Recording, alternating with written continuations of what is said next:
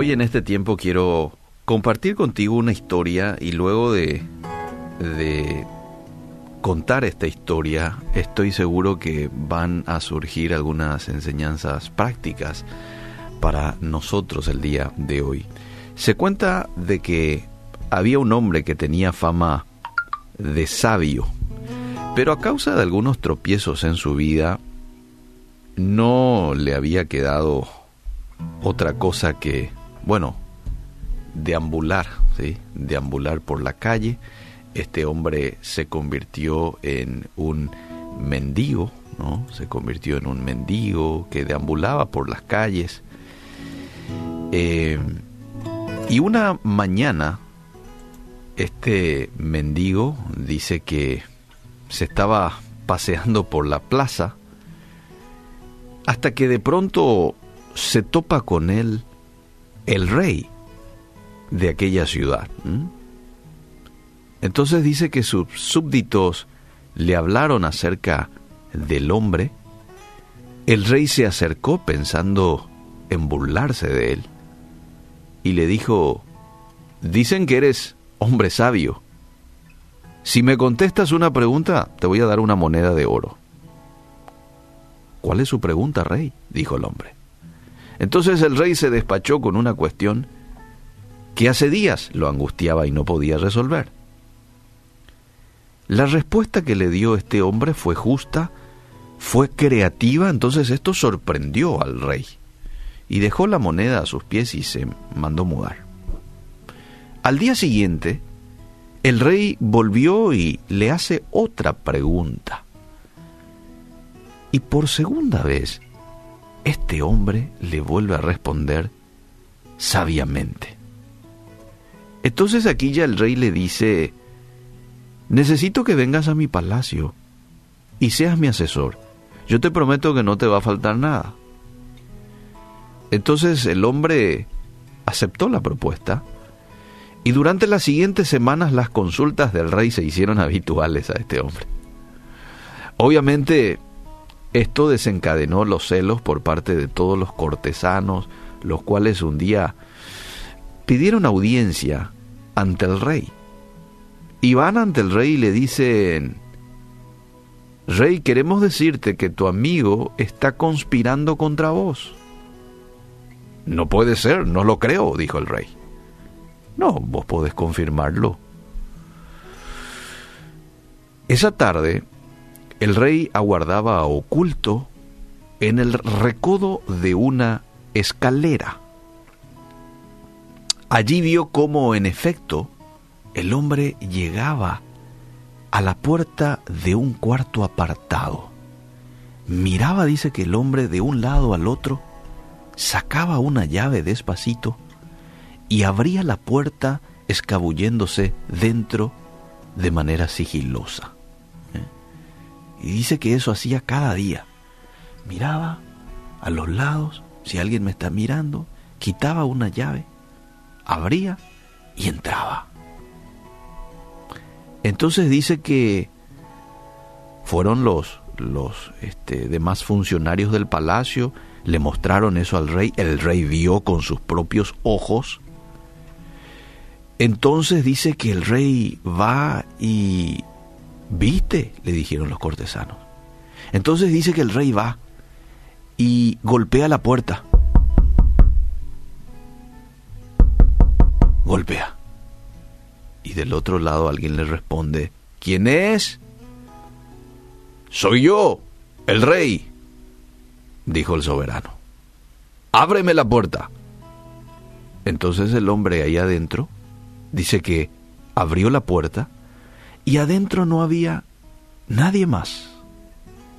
Esta habitación dice que no tenía puerta, no tenía ventana secreta, tampoco tenía un mueble que permitiera ocultar a alguien.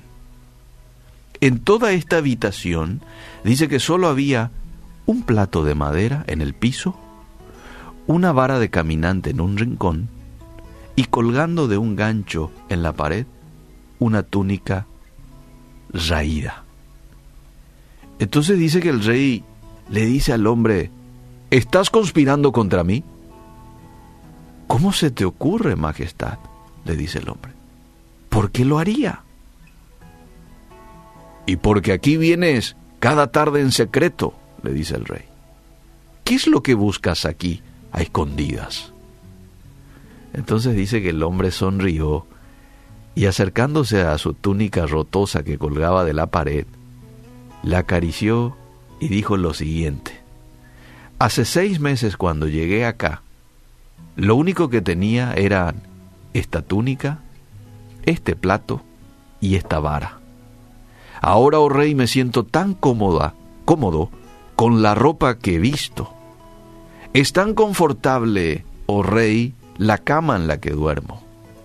Tan halagador el respeto que me das y tan fascinante ser tu amigo que vengo cada día aquí para asegurarme de una sola cosa. ¿Y qué cosa? le dice el rey. Nunca olvidar quién soy y de dónde Dios me ha sacado. wow. Esta historia, y más que esta historia, esta respuesta de este hombre al rey, a nosotros nos da una lección muy importante. Si abrimos un segmento y preguntamos a la gente de dónde Dios te sacó, estoy seguro que vamos a sorprendernos con muchas de las respuestas que la gente va a dar. A mí Dios me quitó del alcohol, a mí Dios me quitó de las drogas, a mí Dios me quitó de esta vida desenfrenada, ¿verdad?